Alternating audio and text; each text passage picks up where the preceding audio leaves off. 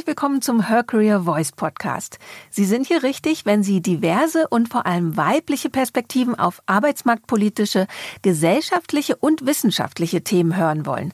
Lernen Sie von Role Models, ExpertInnen und Insidern und nehmen Sie wertvolle Anregungen für Ihre eigene Karriereplanung mit. Mit Her Career Voice fangen wir vielfältige Sichtweisen ebenso wie ganz persönliche Einblicke und Erfahrungen spannender Frauen ein. Von der Her Career Expo Live und aus der Her Career Community. Heute diskutieren miteinander die Moderatorin Ingeborg Trampe, ihres Zeichens Journalistin mit eigener Erotikkolumne für Frauen ab 47 und die Plus-Size-Ikone aus Hamburg, Tanja Marfo. Sie ist Modeunternehmerin und Autorin hinter dem Blog Kurvenrausch. Sie sprechen gemeinsam mit Caro Matzko, TV-Journalistin mit einem Schwerpunkt im Bereich Wissen und Gesundheit. Das Gespräch betrifft vermutlich uns alle gleich, weil wir alle Körper haben. Zu dünn, zu dick, zu laut, zu schüchtern, zu smart, zu modisch. Frauen müssen sich immer noch mit Vorurteilen auseinandersetzen. Ob im Job, als Mütter, Nichtmütter und als Frau per se. Studien belegen zum Beispiel auch, dass das äußere Erscheinungsbild und nicht die Qualifikation die Höhe des Gehalts beeinflusst. Es wird also Zeit, die Diversity-Debatte zu erweitern. Empowerment kann erst stattfinden, wenn Frauen endlich so sein dürfen, wie sie sind. Ingeborg Trampe und Tanja Marfo sprechen mit Caroline Matzko über die Erwartungsfalle und Wege, sich selbst treu zu bleiben. Denn die beiden haben gemeinsam ein Buch zum Thema gemacht. Das heißt, Size egal, dein Selbstbewusstsein kann nicht groß genug sein und ist 2020 im Verlag Lübbe live erschienen.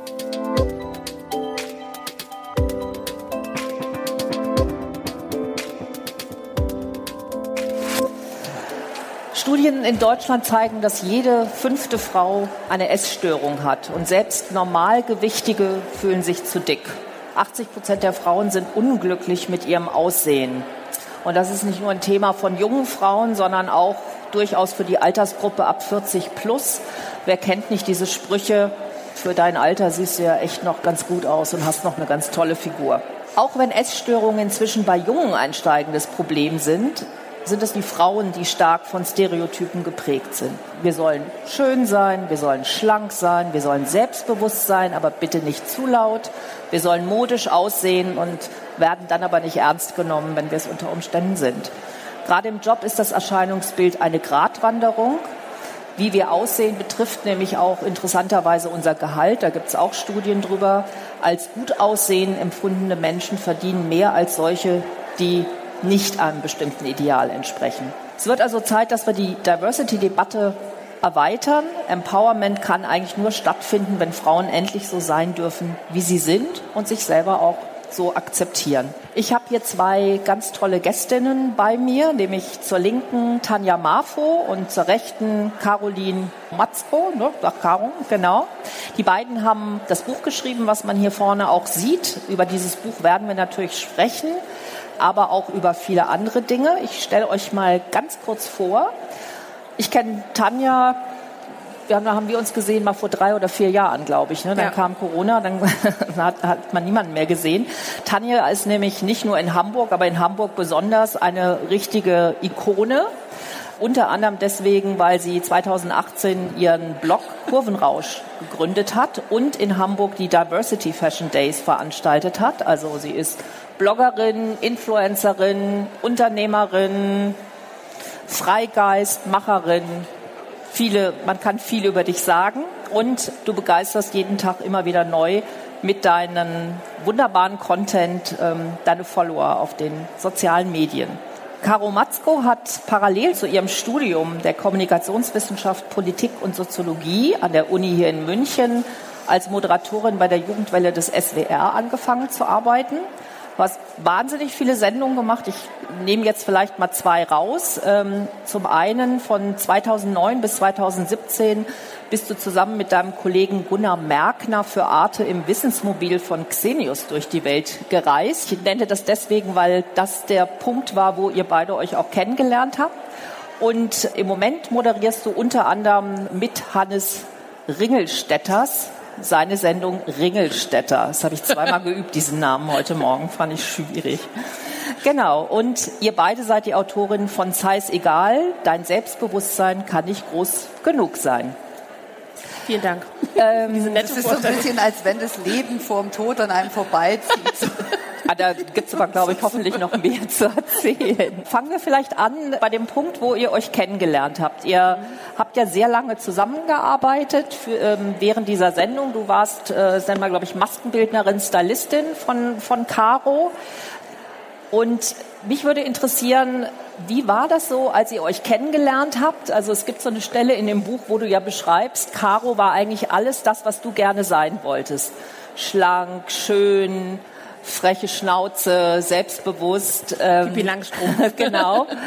Mich würde mal interessieren, wie war euer äh, gegenseitig, wie habt ihr euch gesehen, als ihr euch kennengelernt habt und wie hat sich das verändert durch diese Jahre sozusagen, die ihr zusammengearbeitet habt? Also ich glaube, vor allen Dingen interessant ist, wie wir uns damals selbst gesehen haben und heute vielleicht auch sehen.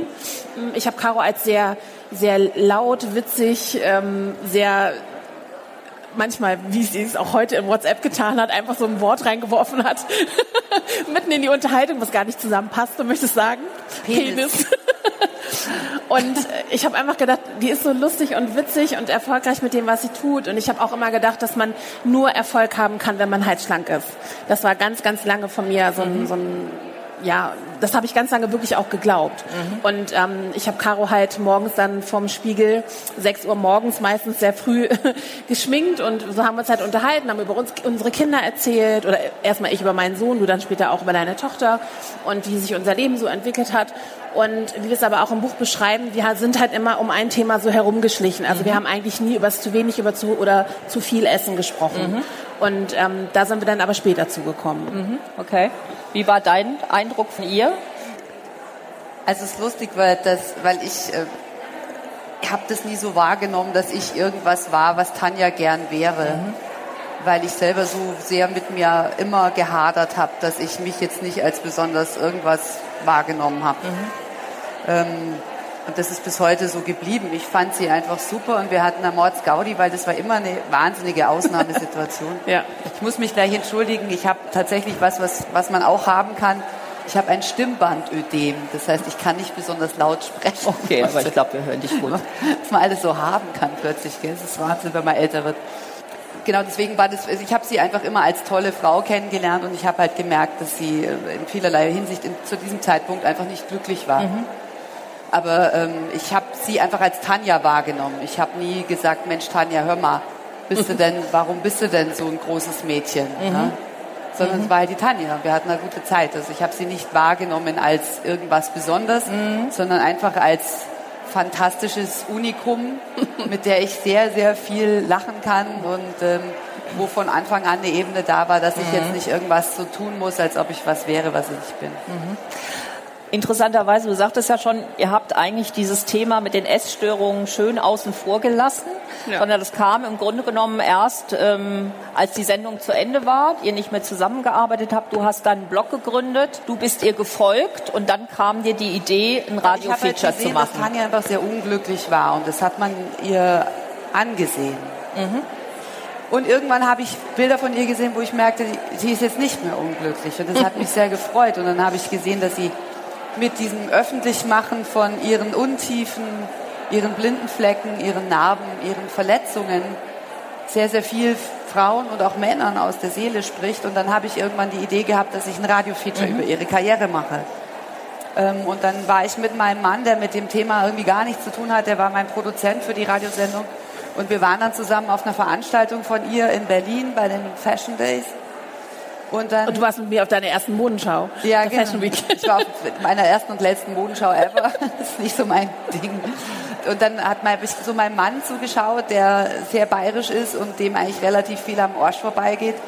Und er hat dann aufgenommen, einfach nur was, also es mussten sich Leute bewerben als Model bei Tanja. Und sie war quasi die Heidi Klum bei dieser Veranstaltung. Und dann sah er diese Männer und Frauen, und ich sage bewusst auch Männer, und hat denen zugehört und hat es aufgenommen. Und er saß mit dem Mikrofon da und irgendwann sah ich, wie meinem Mann so die Tränen runterliefen. Und dann habe ich gedacht, ich, das war einer der für mich tollsten Momente, weil ich dann auch gesehen habe, was Tanja so vielen Menschen bedeutet. Mhm. Und ich war so froh, dass ich da dieses Radio-Feature über sie gemacht habe. Und da haben wir auch wahnsinnig viel Feedback bekommen. Es lief dann auch im Deutschlandradio, es lief im NDR, es lief im WDR, es lief mhm. im Bayerischen Rundfunk. Da bin ich sehr, sehr happy, weil manchmal ist es doch wichtig, ich meine, das, ist, das Thema Essstörung ist ein Olles, ja. Mhm. Und jeder kommt und sagt, ja, was, was schreibt ihr da jetzt auch noch ein Buch drüber? Das ist doch ein alter Hut mhm. und ist doch langweilig und Heidi Klum ist schuld an allem. Aber so einfach ist es nicht. Mhm. Ja. Und zum anderen gibt es immer noch gerade bei Vätern, was Kinder angeht, unglaublich viel Unwissen und Unverständnis. Und gerade jetzt zu Corona ist die Zahl einfach hochgegangen, gerade auch was Magersucht angeht. Und ähm, das hat uns so ein bisschen gewundert. Unser Buch ist ja im Lockdown erschienen, ähm, warum wir nicht mehr Öffentlichkeit bekommen haben, weil das Thema so wichtig ist. Aber mhm. es ist halt kein witziges Thema. Ja. Mhm. Jetzt muss man dazu sagen, vielleicht zur Erklärung. Ähm, Deine Essstörung, sagst du, es ist äh, Binge-Essen. Vielleicht kannst du kurz erklären, was das ist, für die, die nicht wissen, was es ist. Also Binge-Eating bedeutet halt, dass man ähm, viel Nahrung zunimmt innerhalb kürzester Zeit, also vermehrt Essanfälle hat, hat mhm. aber dann nicht präventiv dagegen steuert. Also man nimmt jetzt keine Abführmittel oder mhm. okay. er bricht sich. Das sind ja alles Maßnahmen, die man, die mhm. man bei anderen Essstörungen oder auch Mischformen ja, ja auch macht. Mhm. Ähm, das mache ich nicht. Ja. Und ähm, bei dir ist es Magersucht gewesen, gewesen vielleicht, ja. oder gewesen. Ne? Ähm, dann dieses Radio-Feature hat ja sozusagen auch bei dir plötzlich ausgelöst, dich mit deiner eigenen äh, Essstörungsgeschichte noch mal intensiver auseinanderzusetzen. Genau, also das war eigentlich, hatte das so ad acta gelegt, weil es einfach die Vergangenheit ist so. Mhm. Und das ist eigentlich der große Unterschied. Und ich finde aber auch das, was unser Buch ausmacht, dass die Tanja, äh, sie sagt immer, sie ist auf dem Weg. Mhm. Und ich bin mit Brief und Siegel und TÜV Südstempel geheilt davon. Wie schön. Mhm. Wobei ich sagen muss, ich habe mit 30, also jetzt vor auch schon wieder vor zwölf Jahren, nochmal einen Rückfall gehabt in einer Lebenskonstellation, die mir nicht gut getan hat. Und da habe ich dann gemerkt, dass man vielleicht sowas ist wie ein trockener Alkoholiker. Mhm. Wobei ich jetzt dann durch das Buch nochmal einfach das dann nochmal rausgeholt habe. Also ich hatte das so weggelegt und habe damit nichts mhm. mehr zu mhm. tun, auch nicht mit dieser Person, die ich damals war, wo ich in der Psychiatrie war so lang. Ähm, und dann habe ich gedacht, jetzt für das Buch hole ich das nochmal raus, auch damit ich nochmal schaue, wo sind unsere Parallelen, wo sind dieselben Gefühle und Schmerzen, die sowas ausmachen. Mhm. Vielleicht ist es dieselbe Scheißquelle, aus der diese mhm. Kacke kommt. Ja. Ja. Mhm. Und dann habe ich mir das alles nochmal angeschaut und es war, ähm, ich hatte das alles in Tagebüchern aufgeschrieben, die auch zitiert werden im Buch. Und ich habe diese Person, die ich damals war, nicht leiden können. Also mhm. dieser Mensch, der ich damals war, das, ich habe damals versucht, jemand anders zu sein, weil ich nicht wusste, wer ich sein will. Ich habe immer nur gehört, wer ich sein soll. Mhm. Und ich fand mich echt kacke. Mhm. Voll unsympathisch. Ja. Und habe mich echt viel geschämt. Aber ähm, ich weiß jetzt, woher es kommt. Mhm. Und deswegen habe ich da jetzt noch eine ganz andere Ruhe. Ja. Stichwort ähm, was sollte ich, du hast das gemacht, was, was du dachtest, du sein sollst, äh, was so ein bisschen natürlich der Einfluss auch ist. Ähm, das Buch fängt ja auch an, damit eure Geschichte in der Kindheit zu erzählen. Da fing ja für euch beide auch das Thema an. Wir haben bei der Vorbesprechung auch mal drüber gesprochen, was wir so für Botschaften von unseren Müttern auch mitbekommen haben. Mhm. Ich habe erzählt, dass wann immer ich nach Hause komme, die erste Frage, die meine Mutter mir stellt, ist, hast du zugenommen oder hast du abgenommen? Also auch wenn sich gar nichts getan hat. Ja. That's a warm welcome. genau.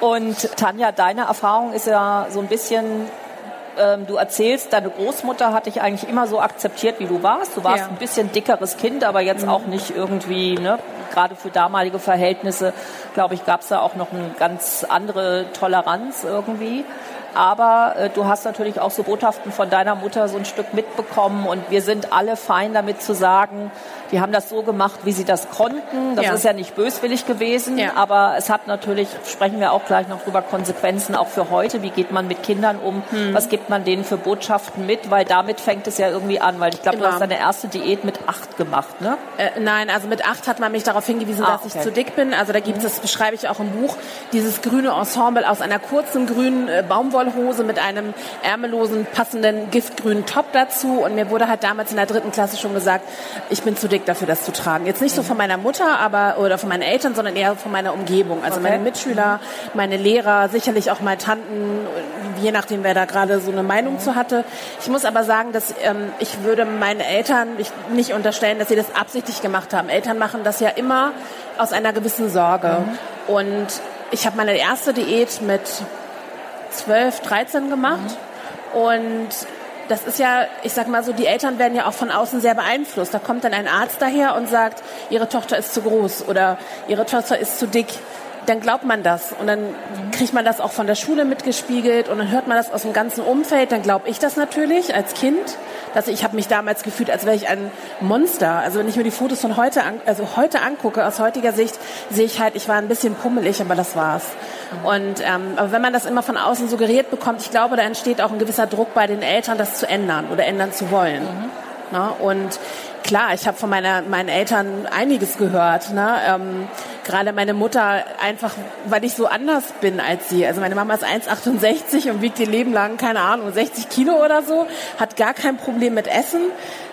Und dann kriegt sie da so ein großes Mädchen, 1,86 und irgendwie immer schon mehr. Das ist auch was anderes dann auch. Das macht doch, glaube ich, was mit einem. Na, also ich glaube, ich würde Eltern unterstellen, dass sie es nicht absichtlich machen. Ja.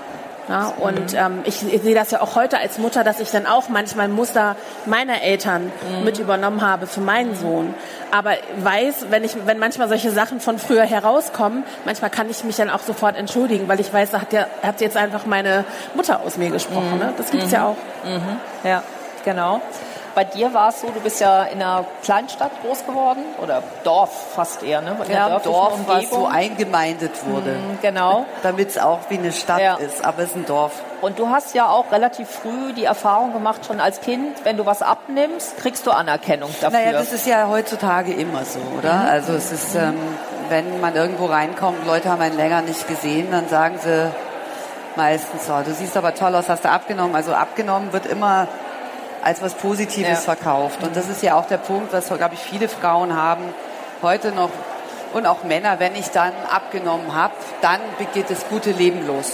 Mhm. Also dieses Glücksversprechen, was von der körperlichen Form ausgeht, das ist ja eine völlige Utopie. Ja. Mhm. Aber ähm, na, ich habe halt das anders vorgelebt bekommen. Bei mir war es eher so ein krasser Leistungsdruck. Deswegen, du hast gerade gesagt, Eltern machen das nicht bewusst. Ich glaube auch, Trotzdem sind, glaube ich, viele Eltern wollen, auch wenn sie es gut meinen, aber es zahlt vielleicht auch auf ihre Dachmarke ein, also bei meinen Eltern definitiv, dass das Kind ähm, erfolgreich sein soll, schön sein soll, irgendwelchen Sehgewohnheiten entsprechen soll. Mhm. Und Kinder wollen dann oft auch ein Minimi der Eltern sein, wenn die Eltern irgendwie mhm. erfolgreich sein wollen. Man, man, die gucken einen an und orientieren sich erstmal an einem, bis die Pubertät kommt. Und bei mir war das einfach so, dass ich aus einem sehr, sehr autoritären und bisweilen gewalttätigen Elternhaus komme und mir einfach meine Eltern sehr viele Probleme miteinander und auch mit sich selber hatten und es war kein Platz dafür, dass ich auch noch Ärger mache. Ich musste einfach funktionieren. Mhm.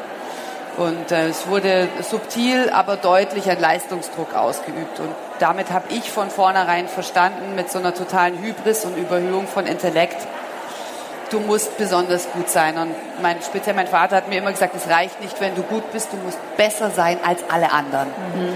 Heute kann ich das verstehen, dass es sehr viel mit seiner narzisstischen Persönlichkeitsstruktur so grundsätzlich zu tun hat. Also er hat mir jetzt auch wieder zum Geburtstag gratuliert und meinte, alles Gute an mein Produkt. Oh.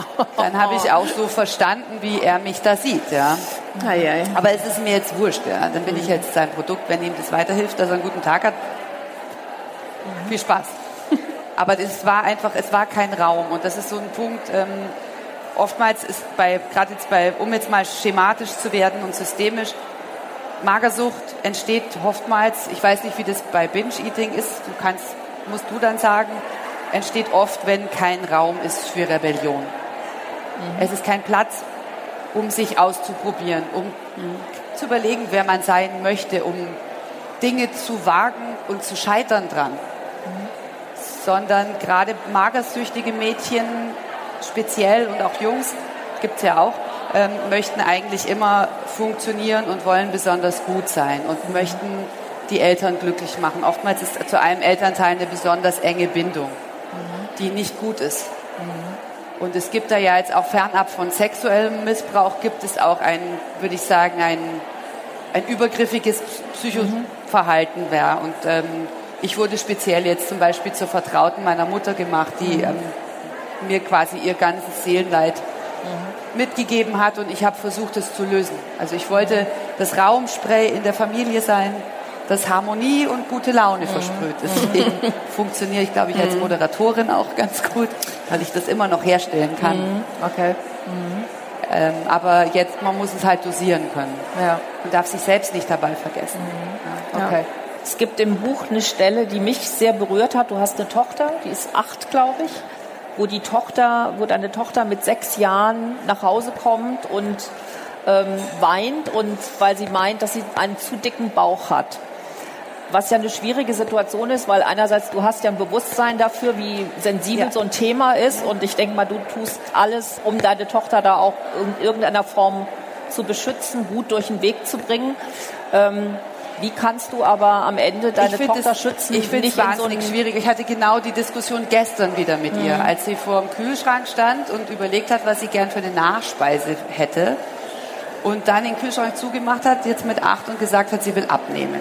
Und, ähm, und neulich hat sie mir wieder gesagt, dass sie blöde Sprüche bekommen hat von Mitschülern.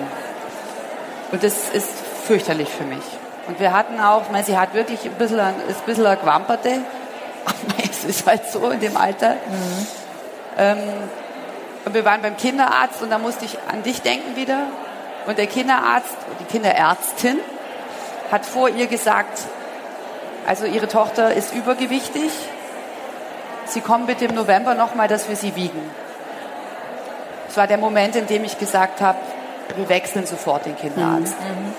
Also, Weil das mein Kind mit acht zu mir sagt Ja. gestern, Mama, wachse ich noch, dass ich dünner werde. Und vor allem dieser Arzt, muss ich dir ganz kurz sagen, der guckt dann ja auch wieder nach Schema F, Ja. nach dem BMI, einer völlig veralteten Skala und sagt einem Kind, dass es abnehmen muss oder dass es eine Diät machen soll. Das ist unglaublich. Weil wenn dieser Kreislauf einmal anfängt, man kommt da nicht mehr raus. Oder man kommt sehr schwer daraus. Ne?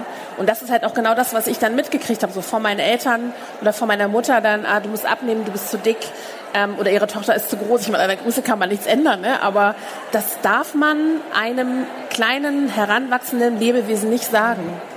Also auch Nein, sie ist da rausgegangen wie ein geprügelter Hund. Und ich habe so eine Wut gehabt. Und ärgere mich im Nachhinein, dass ich es nicht in dem Moment formuliert habe, weil ich war so vor den Kopf gestoßen, dass dieses Gespräch vor meinem Kind stattfindet. Weil die, ich krieg's ja bei ihr mit, die ist so auf der Suche nach ihrem Platz in der Klassengemeinschaft. Ähm, sie hat die Schule gewechselt während Corona. Sie meistert viel. Sie sehen sich nicht, sie haben die Masken auf. Die Kinder sind einfach in dieser Zeit so beschissen allein gelassen und ähm, müssen in diesem Klassengefüge funktionieren, müssen in den Hort gehen, damit die Eltern arbeiten können, haben den ganzen Tag diese Maske auf und versuchen dabei eine Persönlichkeit zu entwickeln und miteinander Kontakt aufzunehmen. Und sie ist so beschäftigt damit, sich zu finden und wo ihr Platz ist, was sie ausmacht. Bin, ich habe jetzt einen Hund gekauft, jetzt ist sie halt das Mädchen mit dem Hund, seitdem läuft es viel besser, kann nur zur Anschaffung von Tieren raten, weil sie jetzt was hat, was, was ich bin die, die hat den großen Hund. Also sie brauchen irgendein Attribut, was von außen kommt, um sich zu festigen und zu entwickeln. Und wenn dann so ein Satz kommt, bis November kommen sie wieder und dann wiegen wir sie, dann denkt sie, es ist was falsch mit ihr. Und da geht es los. Ja, aber Also auch im Kindergarten. Ne? Also da, das kann ich auch noch kurz erklären von meiner Freundin, die hat drei Kinder. Der Größere ist jetzt aus, der, aus dem Kindergarten raus und geht zur Schule, holt mit, ähm, den, holt mit seiner Mama zusammen die beiden jüngeren Geschwister an und das äh, ab. Und das Erste, was der Erzieherin einfällt, ist, auf den Bauch des Jungen zu klopfen und zu sagen, na, da hast du aber viel Süßigkeiten gegessen. Und dann denke ich, das ist einfach so falsch, weil dieser Junge hadert das. Der, man merkt, er ist acht und er hat damit schon zu kämpfen. Und wenn du ihn aber einfach in dem bestätigst, wie er ist und ihn in Ruhe lässt, das würde, glaube ich, ganz andere Maße annehmen, als es sich vielleicht entwickelt. Okay. Das ist der eine Aspekt, eben auch wie Ärzte, Familie, Umfeld damit umgehen. Jetzt haben ja die Kinder, ich muss sagen, im Nachhinein ich bin ziemlich froh, dass ich groß geworden bin zu einer Zeit, wo es keine sozialen Medien gab. Ja. Also ich glaube, man war viel ähm, ich auch. Keine Beweise. Genau, irgendwie. Also man hat vielleicht seine Freundin mal angeguckt mhm. und hat gedacht, so, hm, die gefällt mir vielleicht ein bisschen besser als ich selber, aber das war es dann auch. Der Druck ist natürlich heute durch die sozialen Medien. Ähm, das fängt ja sehr früh an, dass auch Kinder in den sozialen Medien unterwegs sind. Das kann man ja auch gar nicht verhindern. Ist natürlich noch mal besonders groß. Jetzt bist du ja man kann fast sagen, ein bisschen ironischerweise machst du dein Business auch damit, mit äh, sozusagen den sozialen Medien. Und du bist ja auch eine, ich meine, du bist immer super geschminkt. Wir haben schon deine Haare auch bewundert. Du hast Spaß an Mode und da ist ja auch alles irgendwie, ist ja wunderbar damit.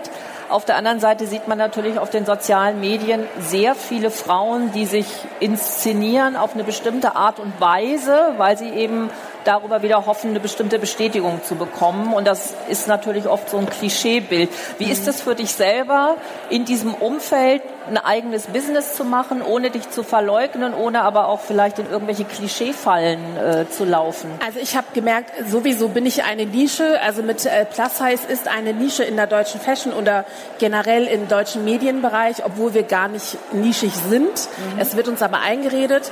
Und ähm, solange sich da nichts ändert und solange man nicht ähm, diese Sichtbarkeit erschafft für alle Körper, ändert sich nichts. Und ich habe gedacht, das ist mein Thema. Mhm. Also das war 2013 für mich ein großer Augenöffner, in New York auf einer Fashion Show zu sein, wo ich alle Konfektionsgrößen im Plus-Size-Bereich gesehen habe. Also wir sind ja nicht divers. Also das, was man aktuell auf der Berlin Fashion Week sieht und was als Diversity verkauft wird, ist ein Witz. Da läuft dann eine Person of Color, ein Curvy-Model, was auch vielleicht eine Konfektion 44 hat. Ähm, und der Rest ist normschön, in Anführungsstrichen. Ähm, also für mich ist einfach wichtig, dass so wie ich bin, so, so bin ich. Also auf den sozialen Medien wie auch im privaten Leben. Und äh, für mich ist einfach wichtig, eine Stimme zu sein. Ich möchte Frauen ähm, einen Weg, eine Abkürzung bieten, wenn sie sich vielleicht mit ihrem Körper oder sich selbst nicht gut fühlen. Das möchte ich halt sein. Und ich finde, man kann diese, das ist manchmal schwierig, diesen Grad von mhm. auch Nacktheit, wie viel zeige ich, wie viel nicht, weil Reichweite, Bestätigung bedeutet ja auch Sichtbarkeit. Ergo, wenn du mehr Follower hast, verdienst du auch mehr Geld. Das muss, kann, muss man ja auch so sagen.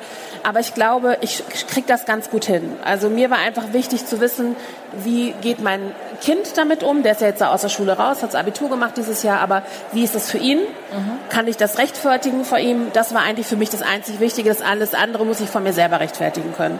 Und klar ist es auch irgendwie witzig, dass ich, die eben mit ihrem Körper zu tun hat, dann auch noch so ein Business daraus macht. Mhm. Aber es ist auch ein Stück Heilung für mich. Also ich konnte durch meine Arbeit ganz, ganz viel aufarbeiten für mich selber. Ich habe mich dank Kurvenrausch und auch dieser ganzen Bewegung so anders kennengelernt und so anders annehmen können. Also das ist für mich ein ganz großes Geschenk. Mhm. Hm, ich erinnere mich, du sagst, finde ich zu Recht, äh, das, was wir heute unter Diversity äh, oft angepriesen wird, ähm, äh, ist ja auch oft sehr oft Marketing oder Immer. eine sehr eingeschränkte Nische. Ich erinnere mich an ein Cover von Barbara, also das Magazin von Barbara Schöneberger, die ja gemeinhin, ich weiß immer nicht genau warum, aber als so ein moderneres Frauenmagazin gilt, wo sie einen Fettsuit anhat. Also sie hat ja mal so ein Schwerpunktthema. Das Thema war da eben auch, ähm, sollte eigentlich positiv sich mit, ja. damit auseinandersetzen, dass Frauen verschiedene Körpergrößen haben dürfen. Aber wie gesagt, man macht dann eigentlich so ein Cover, äh, was dann irgendwie lustig sein sollte. War es nicht. Und dann gab es ja eine Aktion, ja. du und viele andere ähm, Mitstreiterinnen, die sich dann auch haben in diesem Fettsuit äh, abbilden lassen. Was war für dich da so der Trigger, wo du gesagt hast, oh, das müssen wir jetzt unbedingt machen? Ja, also diese, diesen Shitstorm, den, den sie dann äh, danach bekommen hat, völlig zu Recht, wie ich finde, haben äh, Julia von Schönwild und ich damals gestartet, indem wir uns einfach äh, in Shapewear hingesetzt haben, äh, quasi nur, also nur äh, mhm. Shapewear Hose und BH und das Bild dann quasi gekreuzt haben mit dem Fettsuit von Barbara. Also mhm. meins war erschreckend ähnlich mit dem Fettsuit und ich habe halt gedacht, ich kann mein, mein dieses Kostüm auch nicht ausziehen. Das, das Schlimme ist ja einfach, dass in den Videos zu sehen waren, wie sie sich drüber lustig gemacht haben, wie schmal jetzt auf einmal die Füße aussehen gesehen. Ähm, ich meine, wäre dann nur diese Ironie dabei gewesen und dieser ein bisschen Witz, wäre es ja auch mhm. nicht so schlimm gewesen. Aber wie damit umgegangen wurde, also mhm. ähm, dass sie dann mit einer großen Schüsse da und einer großen Schaufel sagt, Entschuldigung, ich bin selber dick, nein, bist du nicht. Also mhm. das ist, ne, also das sind so Sachen, das, da wird man immer drauf rumgetrampelt. Vielleicht ist sie in ihrer Blase dick oder kurvig. Das kann mhm. gut sein. Aber ähm, wir wissen auch alle, dass Barbara Schöneberger sehr gerne provoziert. Das ging von Fatsuit bis Männer dürfen sich nicht schminken, bis äh, also die findet immer ein Thema, um halt mhm. auch in die Presse zu kommen. Ne? Mhm. Ne? Und ich finde es einfach nicht richtig, dass Menschen sich da hinstellen und sagen, dass äh, ich ma mache das jetzt für euch. Das ist genauso, wenn man eine Rassismusdebatte führt, ohne dass da jemand Betroffenes dabei ist oder dass man über dicke Menschen spricht und auch mhm. kein dicker Mensch dabei ist. Ne? Also das, da muss man einfach eine gewisse Sensibilität. Ja, man muss einfach ein bisschen Sensibilität dafür entwickeln. Und das mhm. muss man einfach auch von den Medien abverlangen, finde ich mittlerweile. Mhm. Man muss zur Rechenschaft ziehen. Warum sind eure Frauen in euren Magazinen so? Warum berichtet ihr nur sehr einseitig über Diversität? Warum sind Themen wie Essstörung für euch nicht wichtig? Mhm. Na, das muss man verlangen mhm. und laut sein. Mhm.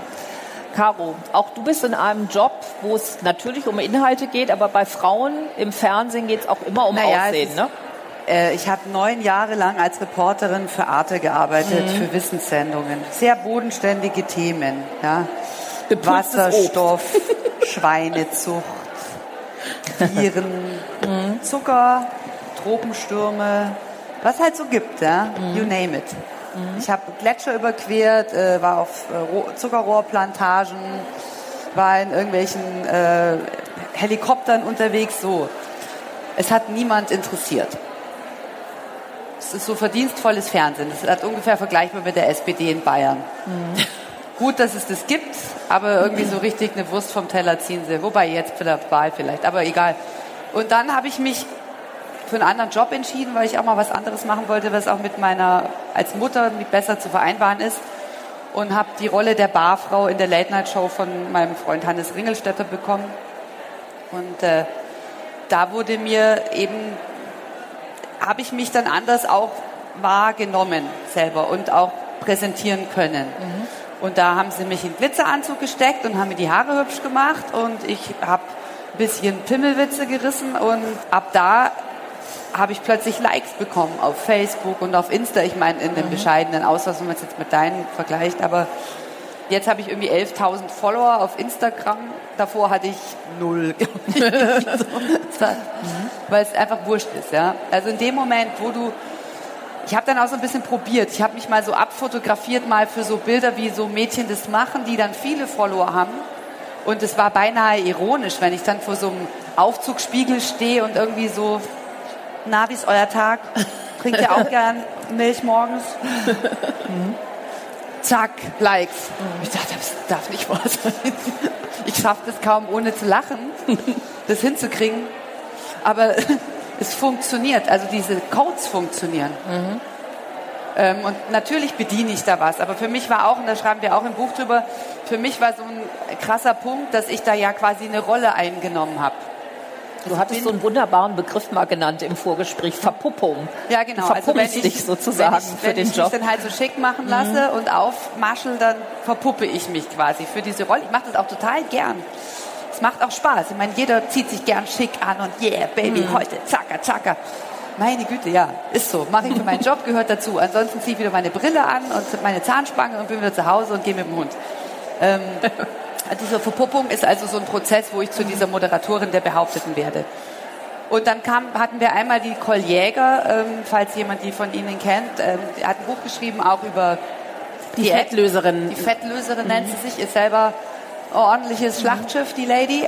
Und die hatten wir in der Sendung zu Gast und dann hat der Hannes das Interview mit ihr gemacht und ich dachte, ich bin nicht im Bild und habe vergessen an dem Tag zu essen und hatte Hunger, mein Magen so. Dann habe ich halt geguckt, gibt es hier irgendwas Essbares? Und schaut ja gerade keiner, okay, nur eine Gurke. Also habe ich eine Gurke aufgeschnitten und Gin Tonic getrunken und Gurke gegessen. Was ich nicht gemerkt habe, ist, dass ein Schnittbild gedreht wurde von mir, also wie ich diese Gurke mhm. esse. Das wurde dann zum Kürzen des Interviews reingeschnitten. Nicole Jäger sagt was, was zu lang ist, und damit es reinpasst. Sagt, zeigen wir die Caro, frisst gerade eine Gurkewurst, lustig. Und dann habe ich einen totalen, also keinen großen, aber einen Shitstorm auf YouTube, als das Video hochgeladen wurde, bekommen. Was soll das, dass die Alte da, die dünne Olle da eine Gurke isst? Was denkt die denn, wer sie ist? Mhm. Und ich habe ja gar nichts gemacht. Mhm.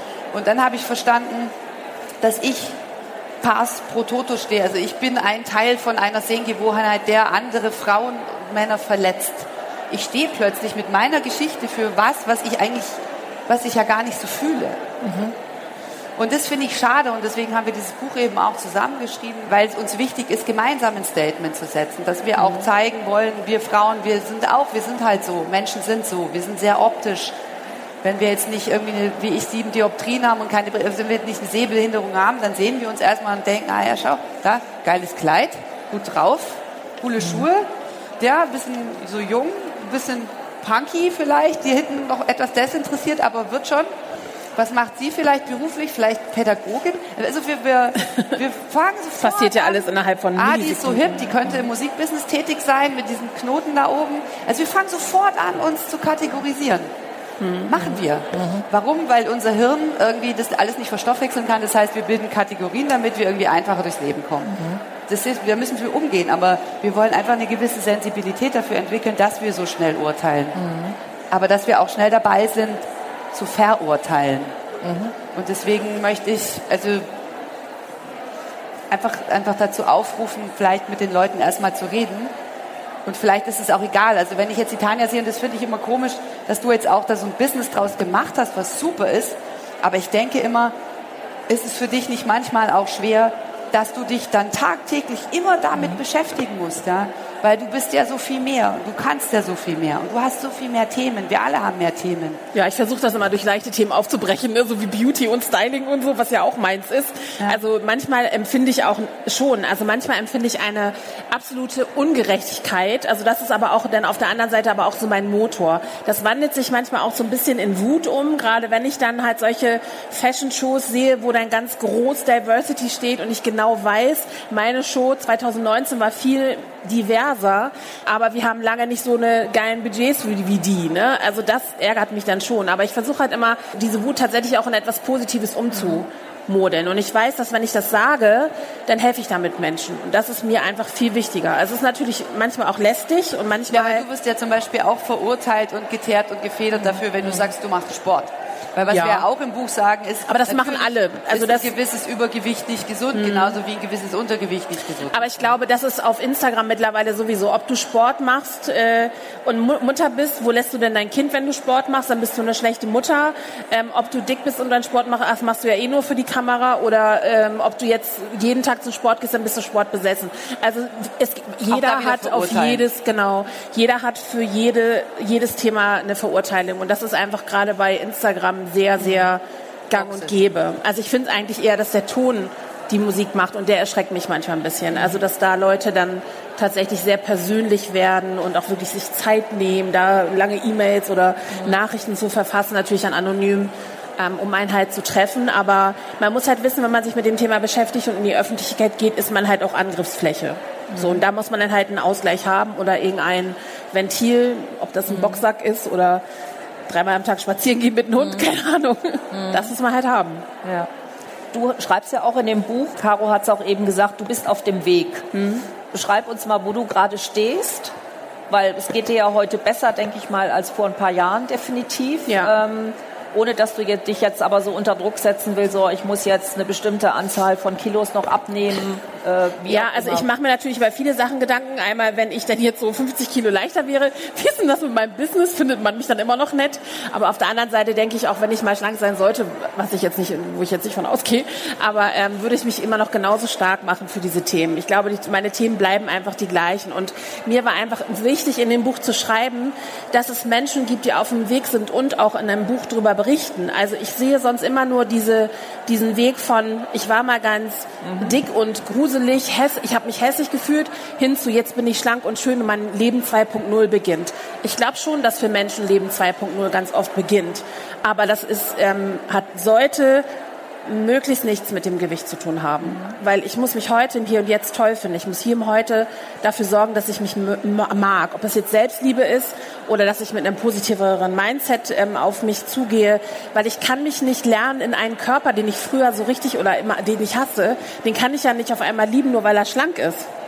Das ist schwierig. Also ich, ich glaube eher, man muss von innen nach außen arbeiten. Also ich bin halt daran, Glaubenssätze für mich zu durchbrechen. Ich bin fünf Jahre kein Fahrrad gefahren. Also habe ich mich letztes Jahr das erste Mal auf ein Fahrrad gesetzt. Oh mein Gott, und bin sofort 25 Kilometer vom Bergedorf nach Langhorn gefahren. Okay. Durch die ganze Hamburger Stadt an LKWs vorbei, weil ich es einfach geil fand. Und sowas ist halt für mich, das, das mhm. hilft mir. Und dann, ähm, was das Essen angeht, da muss ich einfach, da merke ich einfach, dass es mir immer mehr gelingt, auf mich aufzupassen. Also, dass mhm. ich regelmäßig esse, dass ich für mich sorge, dass ich Nahrung zu mir nehme, die mich nährt. Und ähm, das wird sich dann irgendwann im Außen zeigen, aber ich finde, das ist dann auch meine Sache. Also wie ich dann, ne, da werde ich dann immer mal vielleicht ein bisschen persönlicher zu werden, aber ich finde, es ist wichtig zu sagen, dass es Leute sind, die auf dem Weg sind, äh, gibt, die auf dem Weg sind. Und das muss für mich nicht in einem schlanken Körper enden. Mhm. Okay. Du hast vorhin gesagt, du bist Siegel, äh, mit TÜV-Siegel sozusagen. Ich habe keine Essstörung mehr, nein. Okay. Habe ich nicht mehr. Aber ist man nicht trotzdem ein Leben lang gefährdet, dass man Ja, das- wieder in so eine Falle tappt? ich glaube jetzt nicht mehr. Okay. Aber ähm, was für mich eine wichtige Lehre ist jetzt aus dieser ganzen Aufarbeitung auch nochmal, ich bin rund um dieses Buch nochmal, weil ich auch einen Burnout hatte, weil ich zu viel gearbeitet habe, ähm, nochmal in Therapie gegangen, die jetzt dieses Jahr endet, nach vier Jahren nochmal. Und ähm, deswegen glaube ich nicht, aber ich, ich habe gelernt, dass wir sehr viel mehr akzeptieren müssen. Also es kommt nicht dieses, dieser perfekte Moment. Mein Leben ist nicht jetzt super, weil ich Gehalt bin. Also ich bin wahnsinnig froh darüber. Aber deswegen schaue ich mich nicht jeden Tag an und denke mir, meine Güte, du bist eine geile Sau. Mann, komm her, du Tag, ich mach was aus dir. Nein, ich stehe genauso vor dem Spiegel und denke mir, Mensch, krass, hängt der Arsch heute. ähm, aber dann denke ich jetzt, aber bin ich recht pragmatisch und denke, naja, in meiner Sendung ist ja eine Bar davor über den Teil, den ich nicht so mag. Sieht man ja nicht so ab, da oben passt schon. Ja. Deswegen hadere ich mit dem Begriff der Selbstliebe, weil ich schaffe es nicht, mich komplett zu lieben und alles zu sagen. Mensch, das ist aber toll. Aber ich bin sehr dankbar jetzt mittlerweile mit 42 und einem Bandscheibenvorfall äh, und Tennisarm. Ich bin einfach sehr froh, wenn dieser Körper nicht schmerzt morgens. ähm, ich bin sehr dankbar, dass er mich durch das Leben trägt und dass ich mit, dass er soweit gesund ist und dass ich mit, mit dem Hund rausgehe und dass ich mit meiner Tochter Fahrrad fahren kann und dass er für mich da ist. Und ich akzeptiere ihn so. Aber ich finde ihn jetzt nicht immer wahnsinnig knorke. Und es gibt auch Tage, wo ich zu meinem Mann sage, du, sorry, getting jiggy with it ist heute nicht, weil ich mag mich heute nicht. Ich mag mich heute einfach nicht. Ich kann jetzt nicht so tun. ich finde mich einfach, ich habe den ganzen Tag das Gefühl, ich stinke oder so. Also es ist halt so. Also ich akzeptiere ihn, ich nehme mich so an. Okay. Und das wünsche ich mir auch von anderen, dass sie Es dass ist sie ein uns schwieriges, so schwieriges Thema der Selbstannahme. Ne? Also das, das stimmt schon. Ich meine, man stellt sich auch nicht jeden Tag vor den Spiegel und sagt halt das, ne, ich finde mich jetzt toll. Manchmal muss, muss man sich auch anschummeln Ja, oder aber- anlügen aber oder ich auch das versuche, ja. annehmen, dass man sich nicht gut fühlt. Also Ne? ich versuche aber das als Mama auch meiner Tochter, und das ist mir irgendwann aufgefallen, das habe ich dann auch aufgeschrieben, gedacht habe, wie habe ich gelernt, dass meine Mutter in den Spiegel guckt. Und meine Mutter kommt aus dem Rheinland und die stand immer so da und hat dann immer so gesagt, Schnecke, Schnecke, schau. Mensch, bin ich wieder fett geworden. Stand sie immer da und hat sich so einen Gürtel genommen und hat dann so, so, so zusammengeschnürt, dass es hier oben so gemacht hat und dann so. Und ähm, dann habe ich mir gedacht, ich, also für mich gehörte das zum guten Ton. Frauen stehen vor dem Spiegel und finden sich erstmal scheiße. Es ist so wie die Mädchen in der Schule, die gesagt haben, ich habe überhaupt nicht gelernt. Und dann Einschreiben oder so, die dann aber nur dann nicht abschreiben lassen. Also es ist immer so, manche sagen das ja auch einfach so, obwohl sie wissen, dass sie eigentlich gut aussehen wollen, dann aber von außen nochmal die Bestätigung, nein, das sieht ganz toll aus, super, super. Ähm, ich versuche meiner Tochter einfach vorzumachen, dass ich vor dem Spiegel stehe und es eigentlich egal ist, sondern ich mache dann meistens Quatsch. Ich ziehe mir dann eine Unterhose über den Kopf und tanze albern und dann tanzt sie albern mit. Oh, Und wenn sie sagt wieder, ich habe einen dicken Bauch, dann singe ich ihr das Kugelbauchlied vor, das wir erfunden haben. Und dann strecke ich meine Plauze raus und dann male ich hier mir Augen drauf und mache Hallo. Also ich versuche es über Humor zu lösen. Was aber natürlich auch zeigt, dass man irgendein Tool braucht, um damit umzugehen. Und das Ja. finde ich eigentlich schade. Ich habe meinen Mann nie gesehen, dass der vor dem Spiegel steht und irgendwie rumhadert. So, der zieht halt eine Hose an und geht in den Keller und macht Musik oder mäht den Rasen. Der ist halt so da mit sich. Und das ist eigentlich das Ziel, finde ich. Wir sollten einfach so mit uns da sein und für uns da sein. Ich hatte euch ähm, auch im Vorwege nochmal gefragt, welche Personen oder auch Accounts auf Social Media inspirieren euch? Ähm, ich glaube, du bist auch ein großer Fan von Lizzo beispielsweise, von der Sängerin, ähm, die zumindest ja auch nach außen sehr tough und selbstbewusst irgendwie rüberkommt. Ja, aber auch sehr verletzlich manchmal. Ne? Also sie redet ja auch offen über Depressionen und ähm, doch, aber ich, ich finde einfach, weil das jemand ist, der auf einmal da mit nackt, also nackt und mit einer großen, großen Größe da mhm. äh, den Booty vom, vom Spiegel shakt oder auf der Bühne. Ähm, das fand ich, finde ich einfach toll. Manchmal weiß ich halt auch nicht so, als Mama denke ich dann auch manchmal, oh, das ist vielleicht ein bisschen viel. Aber Nee, es muss gesehen werden. Es müssen alle Körperformen gesehen werden. Und ähm, außer Lizzo bin ich natürlich ein, ich bin ein großer Oprah-Fan, also immer schon gewesen und wünsche mir manchmal auch, ich hätte auch so eine Talkshow, so wie Oprah. Weißt du, so kommen da Leute, sitzen auf meiner Couch und schütten mir ihr Herz aus und ich sage dann, ey, es wird alles wieder gut. Keine Ahnung. ähm, sowas würde ich auch total toll finden. Mhm. Ja, ich versuche halt mein Instagram, das haben wir auch im Buch geschrieben, das Instagram so zu gestalten, wie ich es mag. Mhm. Na, also ähm, was mir gut tut. Wir haben im Buch darüber geschrieben, abonniert den Hashtag Alpaka. Immer seht ihr ein lustiges, witziges Alpaka bei euch im Feed. Na, also ich versuche halt wirklich den Accounts, die mir nichts bringen, einfach zu entfolgen. Und jetzt, ich habe dann irgendwie gemerkt, ich hab, bin einer gefolgt, die hat ihr nacktes Kind das war jetzt auch in den Medien, die hat ein Foto von sich nackt gemacht mit ihrer nackten Tochter mhm. als Baby. Das fand ich so unmöglich in dem Moment, weil ich dachte, dieses arme Kind kann sich nicht wehren, das gehört da nicht hin. Ich versuche meinen Feed so zu gestalten, wie es für mich am besten ist. Also mhm. Oprah, Lizzo auf jeden Fall und natürlich alle deutschen Plus-Size-Blogger. Die Community ist so klein. Na, also da gibt es viele Leute, die man folgen kann oder auch ähm, Magazine. Es gibt so viele Magazine, die sich wirklich für Sichtbarkeit und Body Positivity mhm. einsetzen. Also da ist es ganz groß. Und ich schaue natürlich nach Amerika auch rüber, was, was passiert da so. Die Leute, die ich kennengelernt habe, wie geht's denen, wie gehen, wie ist es in Amerika mit dem Thema Body mhm. Positivity?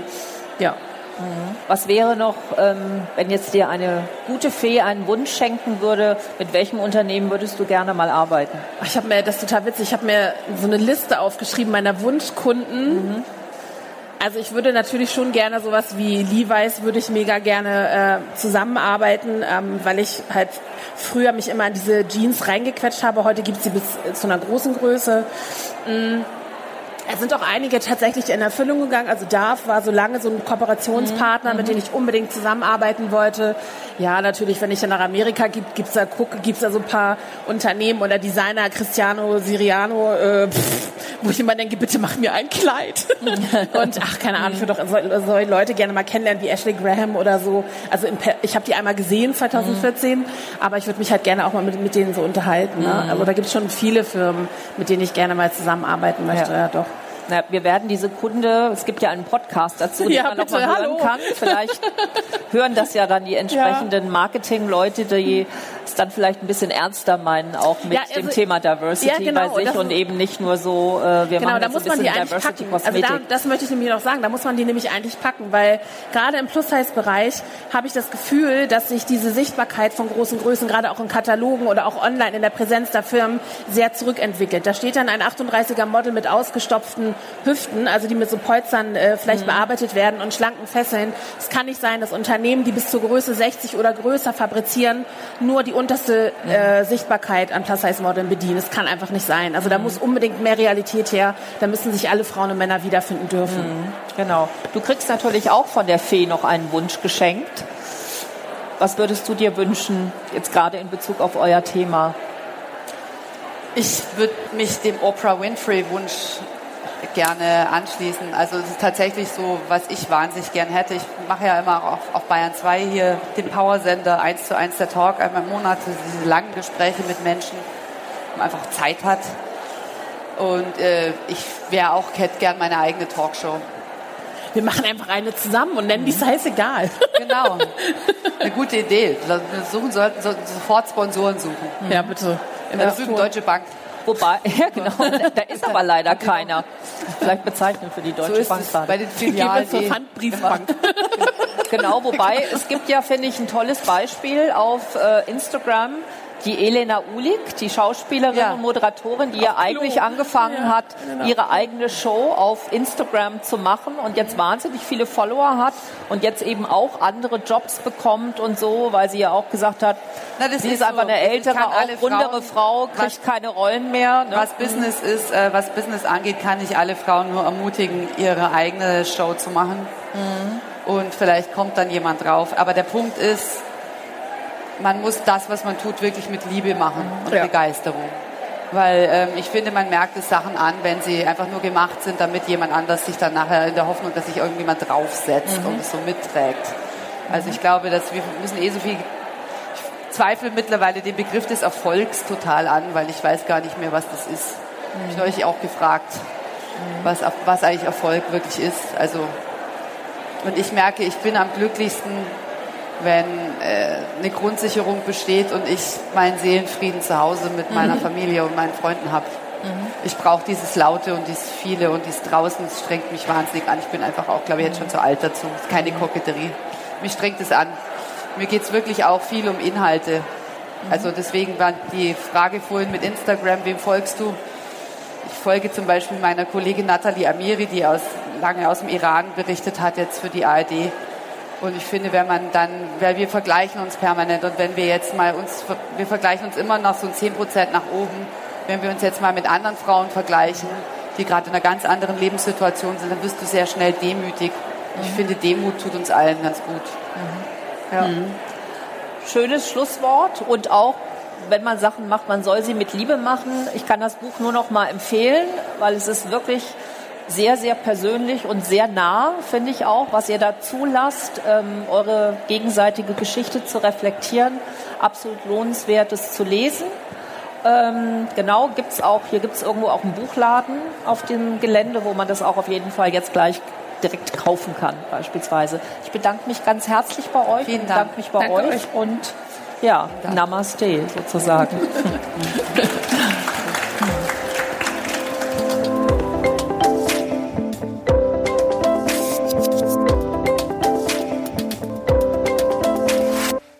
Wenn Sie jetzt Lust haben, in die Unterhaltung einzusteigen, dann besuchen Sie uns auf der nächsten Her Career Expo in München und netzwerken Sie zusammen mit tausenden ExpertInnen aus den verschiedensten Branchen und Fachbereichen. Oder fangen Sie gleich von zu Hause aus an, zum Beispiel über www.hercareer-lunchdates.com. Ob virtuell oder im Real Life, wir vernetzen Sie gern. Wenn Sie gerade eine neue Herausforderung suchen, dann probieren Sie unbedingt www.hercareer-jobmatch.com aus. Bei Fragen zum Podcast schreiben Sie uns einfach eine Mail an podcast@her-career.com.